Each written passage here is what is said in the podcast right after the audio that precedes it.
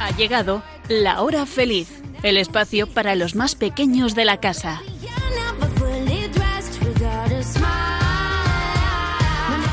Jesucristo ha resucitado. Aleluya.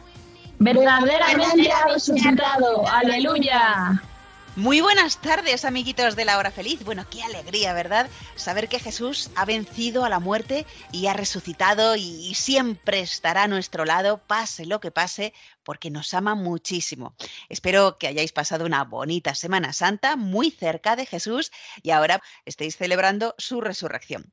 Porque, ¿sabéis qué fecha de todo el año es la más importante para un cristiano? Seguro que ya os lo habrán dicho en catequesis. Bueno, antes de que digáis nada, voy a saludar a Elena, a Blanca, a Nuria y a Sonia que me acompañan una vez más en el programa. Hola chicas, Hola. Hola. ¿qué tal estáis? Muy bien. Bien. Qué bien, me alegro. Bueno, pues volviendo un poco a la pregunta que, que acabo de realizar. ¿Qué fecha creéis vosotras que es la más importante para el cristiano? La fiesta de resurrección. Y la vigilia pascual. Así es, la fiesta de la resurrección, que es la vigilia pascual, que es el momento en el que Jesús resucita. La fecha más importante, amiguitos, como alguno pensará, no es el día en el que nace Jesús, que es en Navidad, no, no, no, es el día que resucita, porque es el día en el que todo tiene un sentido. Todo sobre lo que predicaba Jesús, los milagros que él hacía, lo que contaba sobre Dios, tiene sentido cuando Él resucita. Es por eso que la Iglesia nos invita a celebrar este día de la resurrección durante una semana entera. Es lo que se llama la octava de Pascua. Todos los días de esta semana, es decir, también hoy jueves, ¿vale? Son como si fueran el mismo domingo de resurrección. Por eso las lecturas que se leen en la misa, pues se centran en los relatos de las apariciones de Jesús resucitado.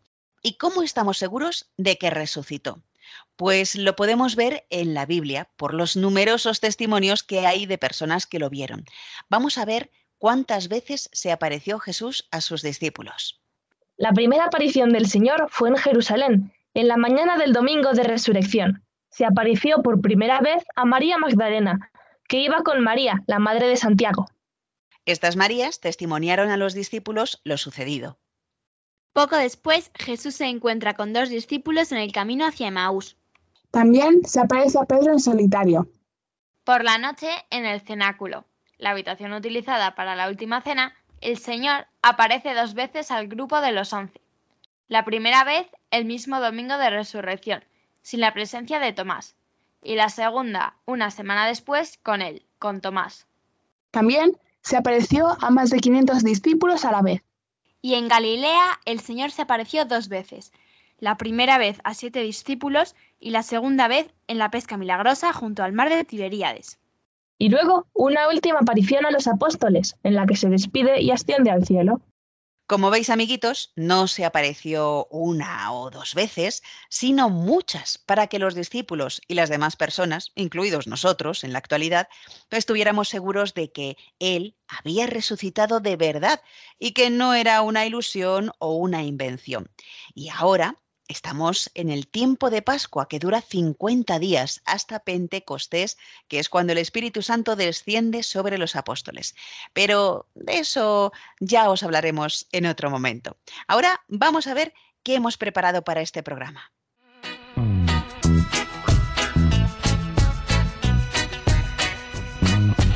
Hoy vamos a hablar de la fiesta de la Divina Misericordia. Y de cómo Jesús nos recuerda que Dios es misericordioso y nos ama a todos. Luego vamos a hablar de algunos ejemplos de creatividad e innovación para mejorar el medio ambiente. Tras el cuento Historia de una lata, terminaremos con los chistes y adivinanzas.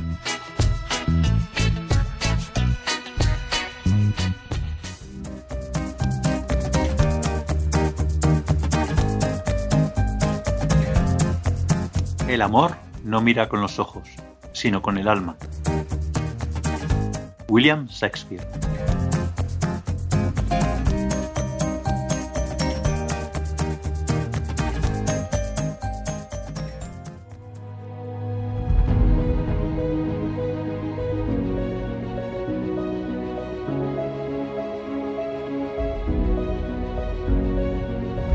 Oh Dios eterno, en quien la misericordia es infinita y el tesoro de compasión inagotable, vuelve a nosotros tu mirada bondadosa y aumenta tu misericordia en nosotros, para que en momentos difíciles no nos desesperemos ni nos desalentemos, sino que, con gran confianza, nos sometamos a tu santa voluntad, que es el amor y la misericordia mismos.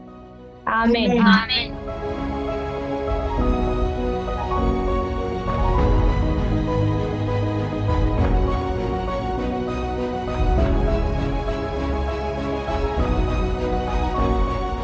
Como os hemos dicho al comienzo del programa, estamos ahora en la octava de Pascua y el domingo que cierra esta semana, el octavo día, es el día más solemne del año litúrgico, después del domingo de resurrección. Bueno, pues este próximo domingo también se conoce como el domingo de la Divina Misericordia. ¿Sabéis por qué? Vamos a contároslo. Hace unos 90 años, en 1931, Jesús se apareció a una monjita que se llamaba Sor Faustina Kowalska, que vivía en Polonia, y le dijo que pintara un cuadro, así como ella lo estaba viendo, y que pusiera debajo Jesús en vos confío. También le indicó que deseaba que esta imagen fuera venerada, primero en la capilla del convento donde estaba y luego en el mundo entero. Jesús le dijo, Prometo que el alma que venere esta imagen no perecerá. En esta aparición, Jesús estaba de pie, resucitado, vestido con una túnica blanca, y en sus manos y en sus pies se veían las huellas de la pasión, la marca de los clavos, aunque ya no le salía sangre. Tenía la mano izquierda señalando su corazón y la mano derecha levantada, en señal de bendición. De su corazón salían dos grandes rayos de luz, uno de color rojo y otro de color blanco. El rojo, le dijo Jesús a Sor Faustina, significaba su sangre, y el blanco, el agua, que significaba la gracia que el alma recibe con los sacramentos. Ambos rayos brotaron de las entrañas más profundas de la misericordia de Dios, cuando en la cruz, ¿os acordáis? que una lanza eh, atravesó su costado y de él nos dice la Biblia que salió sangre y agua. Así se recogen en los evangelios. Jesús le dijo que él, así es como se puede ver en el cuadro que Sor Faustina pintó, se llamaba Jesús de la Divina Misericordia y quería que se celebrara una misa en su honor, el primer domingo después de resurrección. La fiesta de la Divina Misericordia tiene como finalidad principal hacer llegar al corazón de cada persona este mensaje de Jesús. Escuchad. Dios es misericordioso y nos ama a todos, y cuanto más grande es el pecador, así de grande es la misericordia de Dios. En este mensaje que Jesús nos ha hecho llegar por medio de Santa Faustina, nos pide que tengamos plena confianza en la misericordia de Dios y que seamos siempre misericordiosos con el prójimo a través de nuestras palabras, nuestras acciones y nuestras oraciones. Jesús le dijo a Santa Faustina, Deseo que la fiesta de la misericordia sea un refugio y amparo para todas las almas y especialmente para los pobres pecadores. Ese día están abiertas las entrañas de mi misericordia. Derramo un mar de gracias sobre las almas que se acerquen al manantial de mi misericordia. El alma que se confiese y reciba la Santa Comunión obtendrá el perdón total de las culpas y de las penas. Y en el año 2000, amiguitos, fue cuando el Papa San Juan Pablo II decretó la fiesta de la Divina Misericordia el segundo domingo de Pascua. Bueno, y al igual que Jesús derrama su misericordia sobre nosotros, pues también nosotros podemos hacer algo por los demás, porque la fe sin obras no es nada. Así que recordad eh, practicar las obras de la misericordia, que son siete corporales y siete espirituales. Vamos a recordarlas. Las siete corporales, Blanca y Nuria. Visitar a los enfermos, Dar de comer al hambriento, dar de beber al sediento, dar posada al peregrino, vestir al desnudo, visitar a los presos, enterrar a los difuntos. Y las obras de misericordia espirituales son estas. Elena y Sonia, contárnosla. Enseñar al que no sabe, dar buen consejo al que lo necesita, corregir al que se equivoca, perdonar al que nos ofende, consolar al triste, sufrir con paciencia los defectos del prójimo y rezar a Dios por los vivos y por los difuntos. Amiguitos, estas obras de misericordia nos van ayudando a avanzar en el camino hacia el cielo, porque nos van haciendo pues más parecidos a Jesús, que es nuestro modelo a seguir y que nos enseñó cómo debe de ser nuestra actitud hacia los demás. Así que recordar las obras de misericordia porque será bueno para todos y para acercarnos más a Jesús.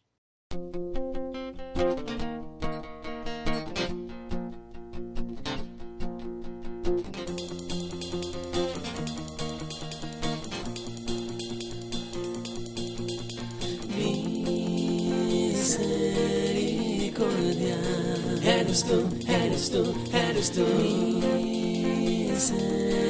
Misericordia, eres tú, eres tú, eres tú.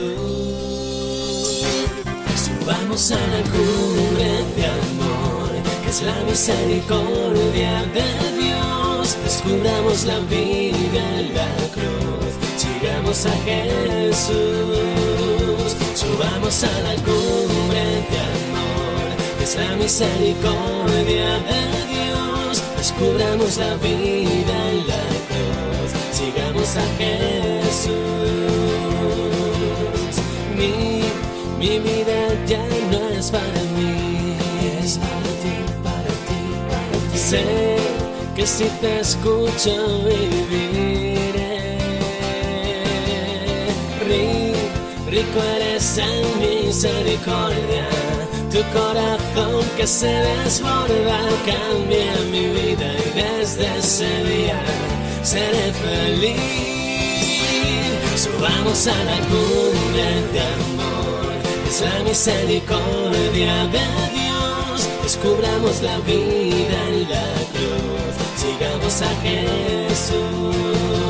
Subamos a la cumbre de amor, es la misericordia de Dios. Descubramos la vida en la cruz, sigamos a Jesús. Misericordia, eres tú, eres tú, eres tú. Misericordia, eres tú, eres tú, eres tú. Misericordia, eres tú, eres tú.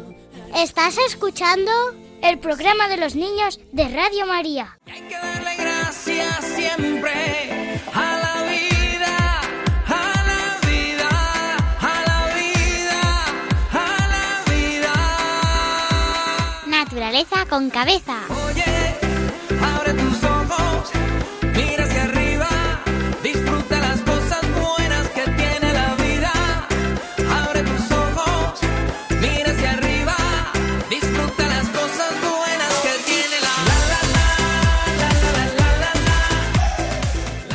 Hoy, amiguitos, se celebra el Día Mundial de la Creatividad y la Innovación en 121 países, incluyendo España. Bueno, en realidad se trata de una semana realmente de celebración que termina el 21, pero comienza el día 15, conmemorando el nacimiento de Leonardo da Vinci, considerado como una de las personas más creativas de la historia, ya que fue pintor, escultor, arquitecto, urbanista, inventor, anatomista, botánico, músico, poeta, filósofo y escritor, pero sobre todo un hombre curioso que dedicó su vida al aprendizaje continuo. Las Naciones Unidas estableció este día, el día 21, en el año 2017, reconociendo que más de 50 países de todo el mundo ya lo celebraban desde hacía muchos años, empezando por primera vez en Canadá en el año 2002 como iniciativa de una diseñadora publicitaria, Marcy Segal, de ese país, quien propuso y dijo, ¿No sería maravilloso si las personas aprendieran a utilizar su capacidad creativa para generar nuevas ideas, tomar nuevas decisiones, emprender acciones y lograr nuevos resultados para hacer del mundo un lugar mejor? Bueno, pues hablando de hacer del mundo un lugar mejor, mañana precisamente se celebra el Día Mundial de la Tierra.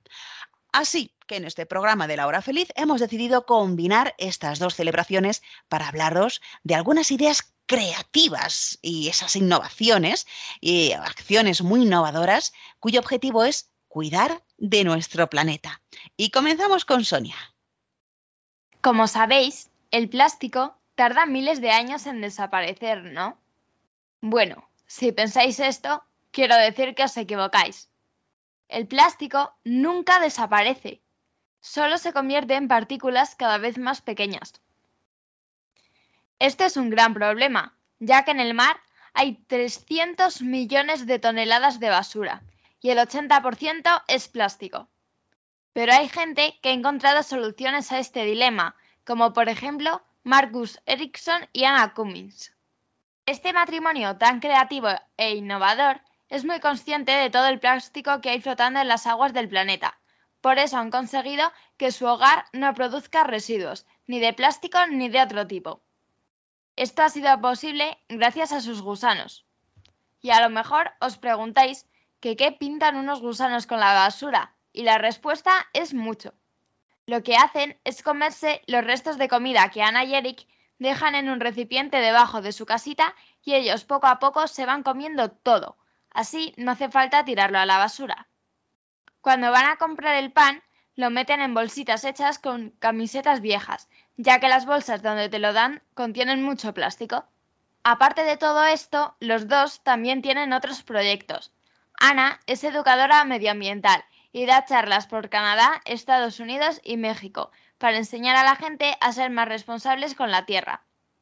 Marcus es el fundador de la empresa Algelita, que ha creado una balsa con una avioneta vieja y 50.000 botellas de plástico que él y su amiga Joe recogieron en el mar. Este barco intenta llamar la atención de los políticos para que se den cuenta y tomen medidas para hacer un buen uso de este material. Además de estas ideas, Ana y Marcus hicieron algo mucho más grande e innovador. Hace seis años recorrieron los 2.000 kilómetros que separan Tijuana de Vancouver en bicicleta, que eso supone 128 horas sin parar de pedalear. Pero Marcus y Ana no son los únicos seres a los que se les ha ocurrido no usar más plástico. Los habitantes de la ciudad francesa del Orient tuvieron una gran idea hace años. Como la pesca es muy importante en esta ciudad, decidieron usar bolsas que se pudieran reutilizar. Según el basurero Eric Troudet, decía que en las bolsas de basura había de todo, desde pan hasta hierbas. Todas estas cosas eran biodegradables, incluidas las bolsas, que están hechas con almidón de maíz y patata y se descomponen como si fueran alimentos normales y corrientes. Luego, todo este compost se convierte en abono natural para los granjeros.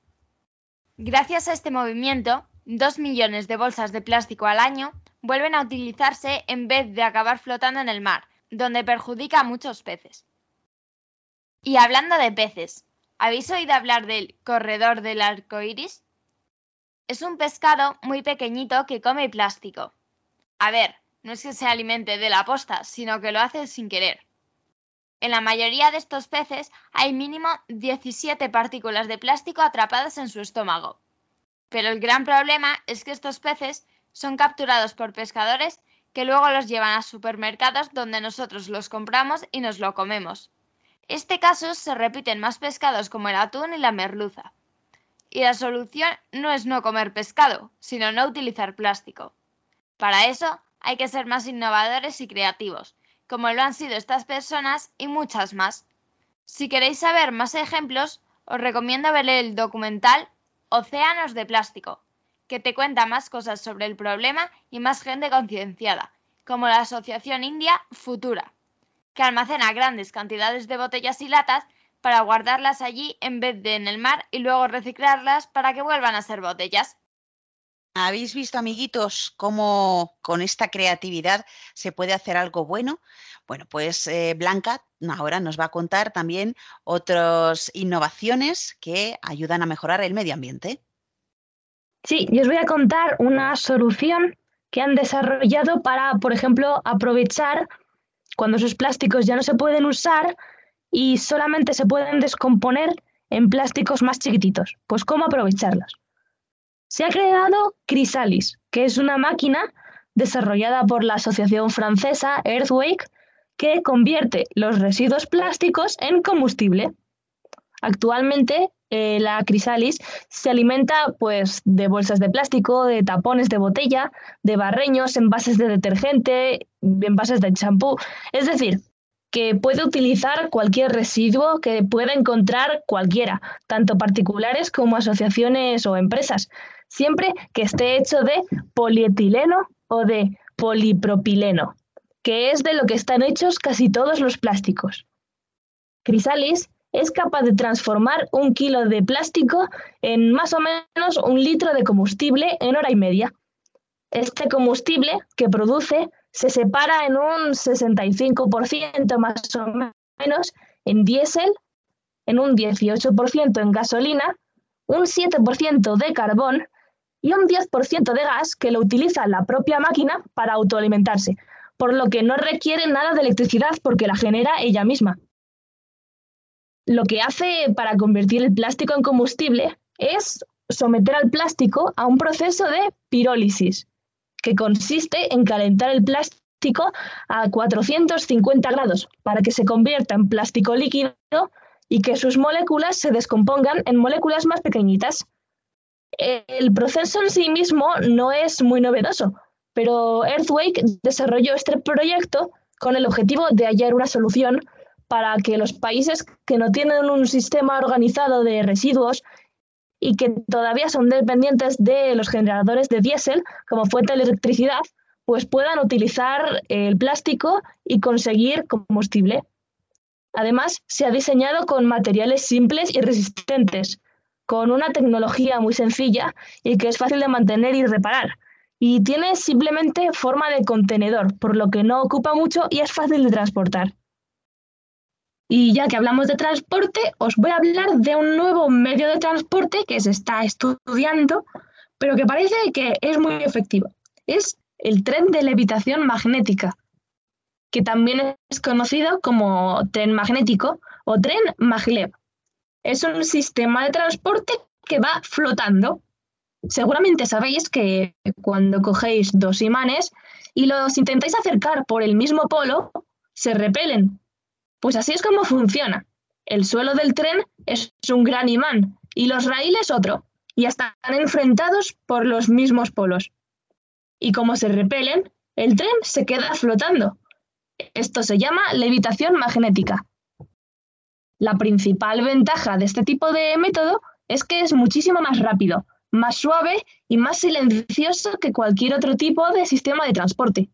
Y os preguntaréis, ¿y por qué esto es ecológico? Porque al levitar, al no rozar con el suelo, no se frena, por lo que se requiere muchísima menos energía para moverlo. Además, se está investigando en meter este tren en un tubo de vacío, que es un tubo en el que le quitas el aire, por lo que este tren no rozaría ni con el suelo ni con el aire, por lo que no se frenaría con nada.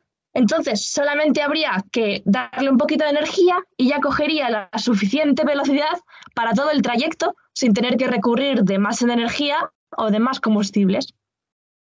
Bueno, amiguitos, y ahora vamos a escuchar lo que nos ha preparado Elena, cuando quieras. La industria textil es la segunda más contaminante del planeta, porque para fabricar las prendas de ropa utiliza muchos recursos contaminantes. Para combatir esto se creó la Semana de la Moda Sostenible, que en inglés es la Sustainable Fashion Week. Es un proyecto que quiere mostrar al mundo las creaciones del ecodiseño español.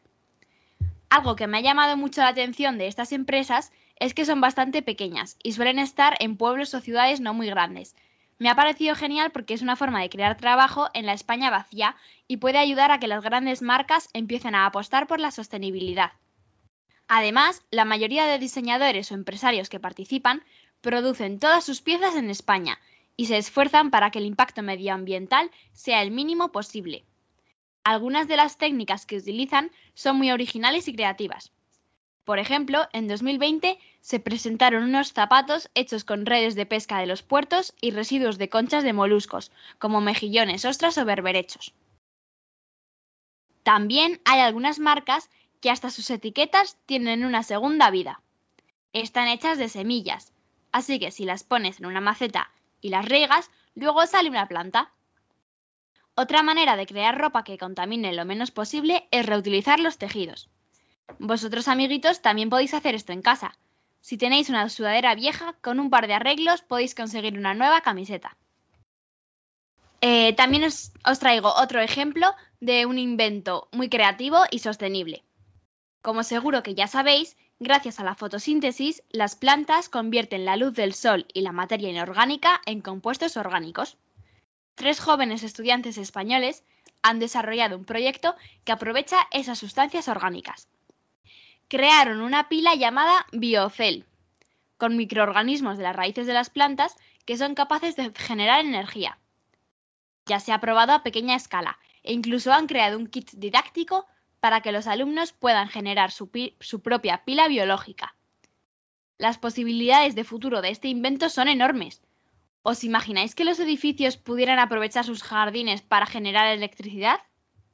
Bueno, amiguitos, qué interesante, ¿verdad? Todo lo que nos están contando Sonia Blanca y Elena. Y vamos a terminar ya con Nuria. Adelante. Yo os voy a hablar de un invento que en este momento tiene alcance a él la gran mayoría de personas, pero utilizarlo de cierta manera puede salvar vidas, tanto de personas como de animales. Es el GPS. Como ya he mencionado, el GPS puede salvar vidas, pero os preguntaréis, ¿cómo?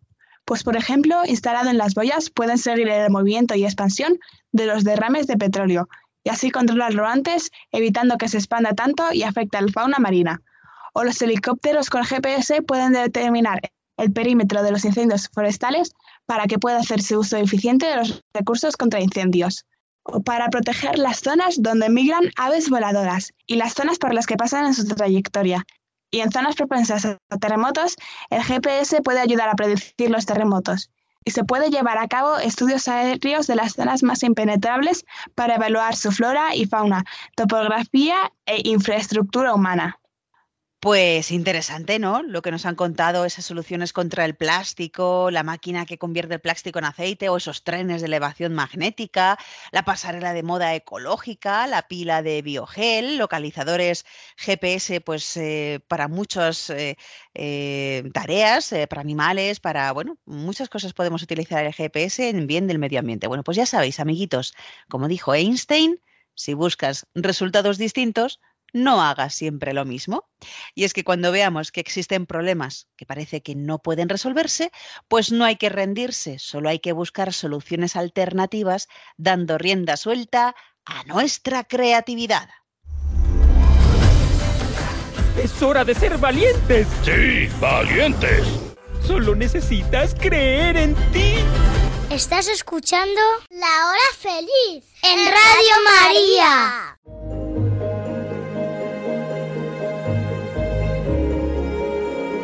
Chiqui Historias.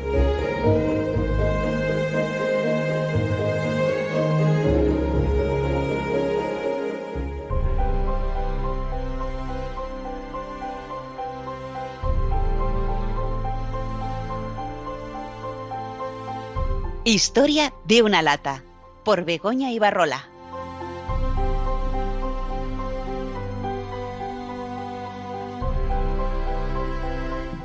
Es mi historia. A lo mejor te parece poco divertida o no te llama la atención, pero te aseguro que las aventuras que aquí cuento son verdaderas y en cada una de ellas aprendí alguna cosa interesante. Pienso que tu vida es muy diferente a la mía, porque claro, tú eres una persona, eres un niño o niña, tienes más o menos años, vas a la escuela o al colegio, tienes unos papás o unos abuelos o alguien que cuida de ti, tienes un sitio donde dormir y una mesa donde dibujas y haces los deberes. Tienes un nombre, celebras tu cumpleaños una vez al año, juegas todos los días un rato, tienes amigos, personas que te quieren. También tienes una cara que es diferente a cualquier otra cara. Comes todos los días, aunque unas comidas te gusten más que otras. En tu clase te echan de menos si faltas y seguro que por las noches sueñas. En cambio, yo soy una simple lata de hojalata. Cuando me fabricaron, no sabía muy bien qué iban a hacer conmigo, hasta que llegó el día en que me echaron dentro algo desconocido para mí, algo de color rojo, y me pusieron un nombre, Tomate. No sabes lo contenta que me puse, por fin tenía un nombre. Era una lata de tomate y aquí empezaron mis aventuras. Me llevaron a un lugar enorme, que se llamaba supermercado, y allí me di cuenta de que no era tan especial. Había un montón de latas iguales que yo y con el mismo nombre. Entonces me puse muy triste. Pero un buen día, una mano me cogió, me puso en un carro de metal y me metió en una bolsa. Yo estaba un poco asustada, porque me había acostumbrado a estar en aquel lugar. hasta que me encontré en un sitio que jamás había visto, al que llamaron cocina. Entonces perdí el miedo porque era un lugar muy acogedor. Solo habían pasado dos días cuando alguien me abrió por arriba y vació lo que llevaba dentro en una sartén. Sentí algo muy extraño, porque me habían quitado mucho peso, y entonces ocurrió algo espantoso. Me tiraron a un cubo de la basura como si ya no sirviera para nada. Lloré durante horas y horas, sintiendo que mi vida se había terminado, que ya no tenía nada que hacer en este mundo. Pero qué equivocada estaba. Mis aventuras acababan de empezar. No sé cómo, unos gatos callejeros me cogieron y se pusieron a jugar conmigo como si fuera una pelota. Me divertí muchísimo, pero acabé un poco mareada de tanto jaleo. Sin embargo, descubrí algo que no sabía. Yo podía hacer sonidos. Cada vez que los gatos me arrastraban por el suelo, oía un sonido que salía de mí.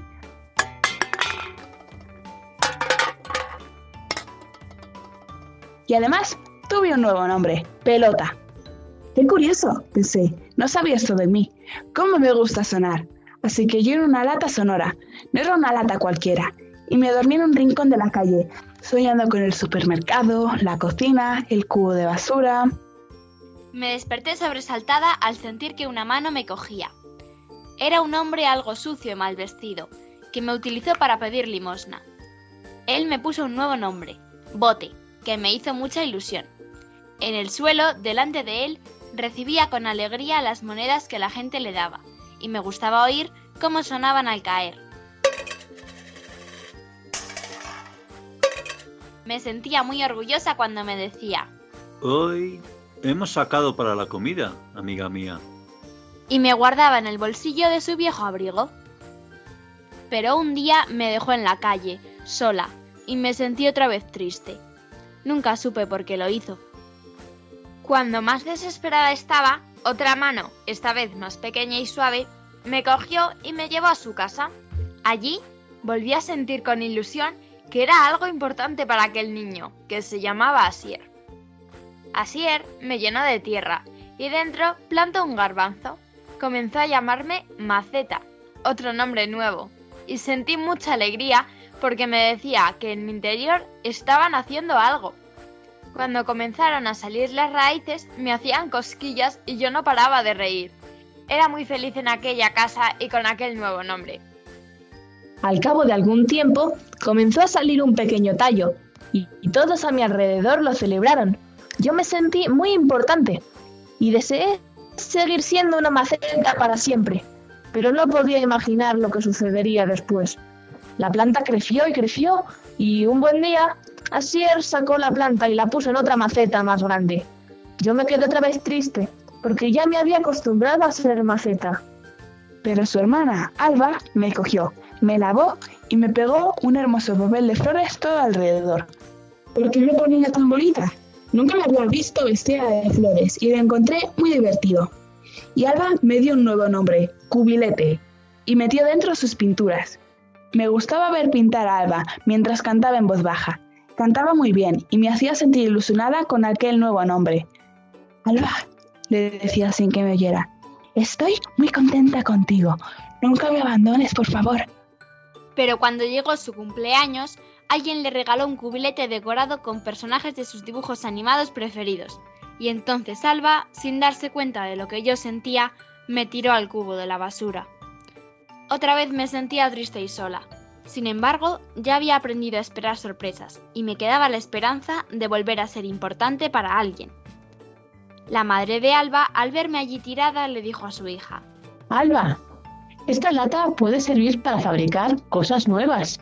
Por favor, échala al contenedor amarillo. Ya sabes lo importante que es reciclar.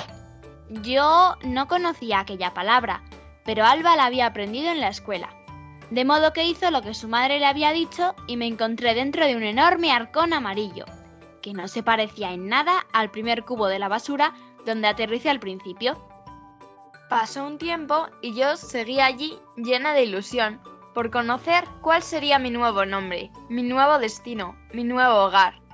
Hasta que un día me llevaron a una fábrica parecida al lugar donde nací, y allí no sé lo que pasó porque me quedé dormida. Al despertar, no reconocía mi nueva forma, No me sentía cómoda con aquel nuevo traje, hasta que un señor dijo mirándome. Oh, qué tren de hojalata tan bonito. Así eran los juguetes con los que yo jugaba. ¿Cuánto cuesta? A aquel señor el precio le pareció adecuado y comenzaron a envolverme en un precioso papel. El nuevo nombre de tren me gustó muchísimo y así empezó una nueva vida para mí, llena de nuevas aventuras, que otro día te contaré.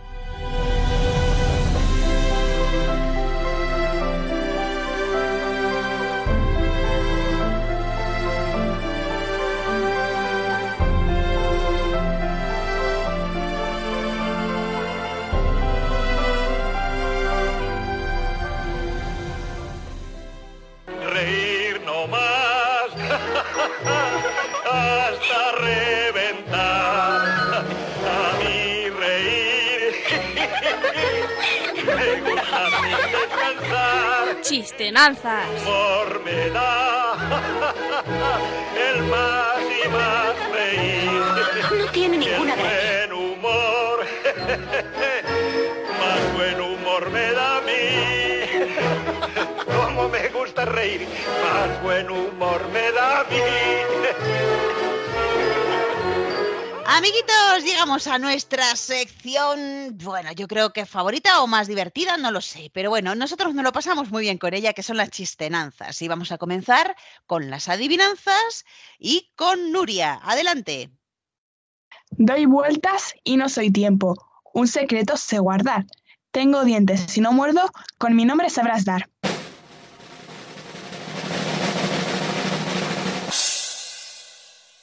La llave. Sí. Muy bien, Elena, tu adivinanza. Pese a ser más pequeño que los demás, se levanta más que todos si está motivado y contento.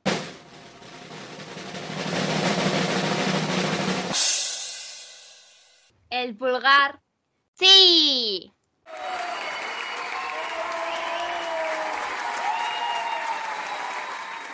Sonia, tu adivinanza.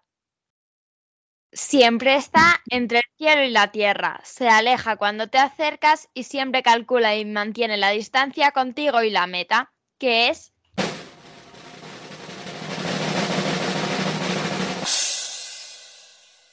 el horizonte. Sí. Muy bien, Blanca, vamos con tu adivinanza. Son cinco hermanitos, uno larguito, dos más bajitos, otro chico y flaco y otro gordito.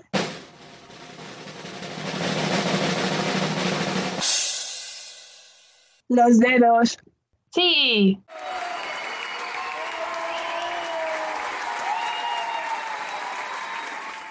Muy bien. Bueno, ¿qué tal vosotros, amiguitos? ¿Habéis adivinado estas adivinanzas? Seguro que sí, porque sois muy, muy listos. Y ahora vamos con los chistes. Nuria. Jaimito entra en una churrería y pregunta, ¿cuánto cuestan los churros? Pues depende de los que se lleve. Cuantos más se lleve, menos paga. Pues póngame hasta que me salgan gratis.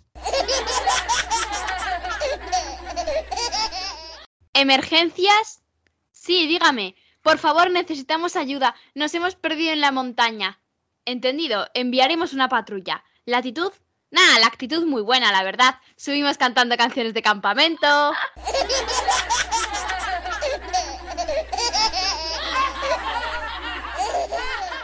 Un tipo entra en una tienda, explica que tiene polillas en el armario y le pide al dependiente algo para eliminarlas.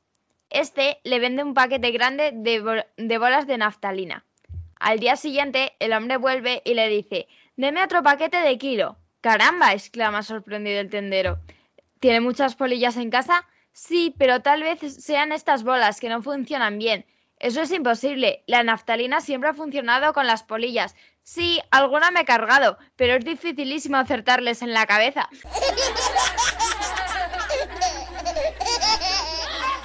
¡Rápido, rápido! ¡Necesitamos sangre! Yo, soy cero positivo. Pues muy mal, aquí se viene a animar, hombre.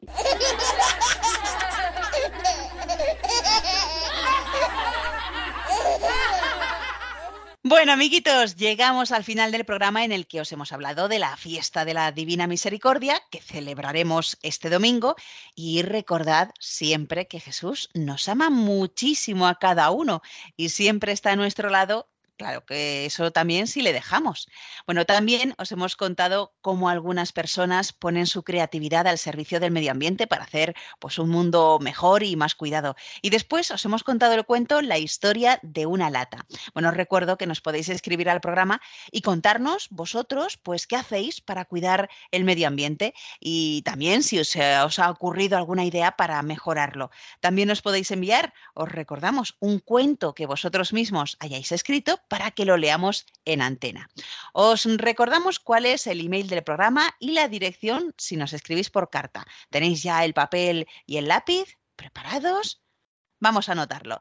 El email del programa, Sonia. La hora feliz 2 arroba radiomaria.es.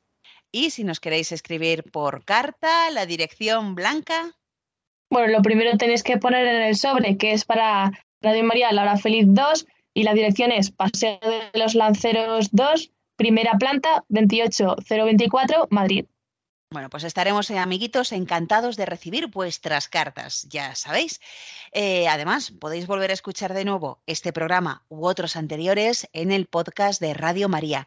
Sabéis que tenéis que entrar en la página web www.radiomaria.es y buscar ahí la hora feliz de Yolanda Gómez, porque hay otras horas felices a lo largo de la semana. Bueno, pues gracias Elena, Blanca, Nuria y Sonia por vuestra inestimable ayuda en la hora feliz. Gracias, chicas.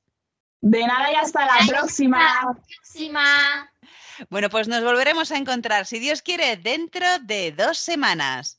Y vosotros sed buenos. Sí, se puede. Sí se puede. Un fuerte abrazo para todos y sed felices. Así concluye La Hora Feliz, el espacio para los más pequeños de la casa.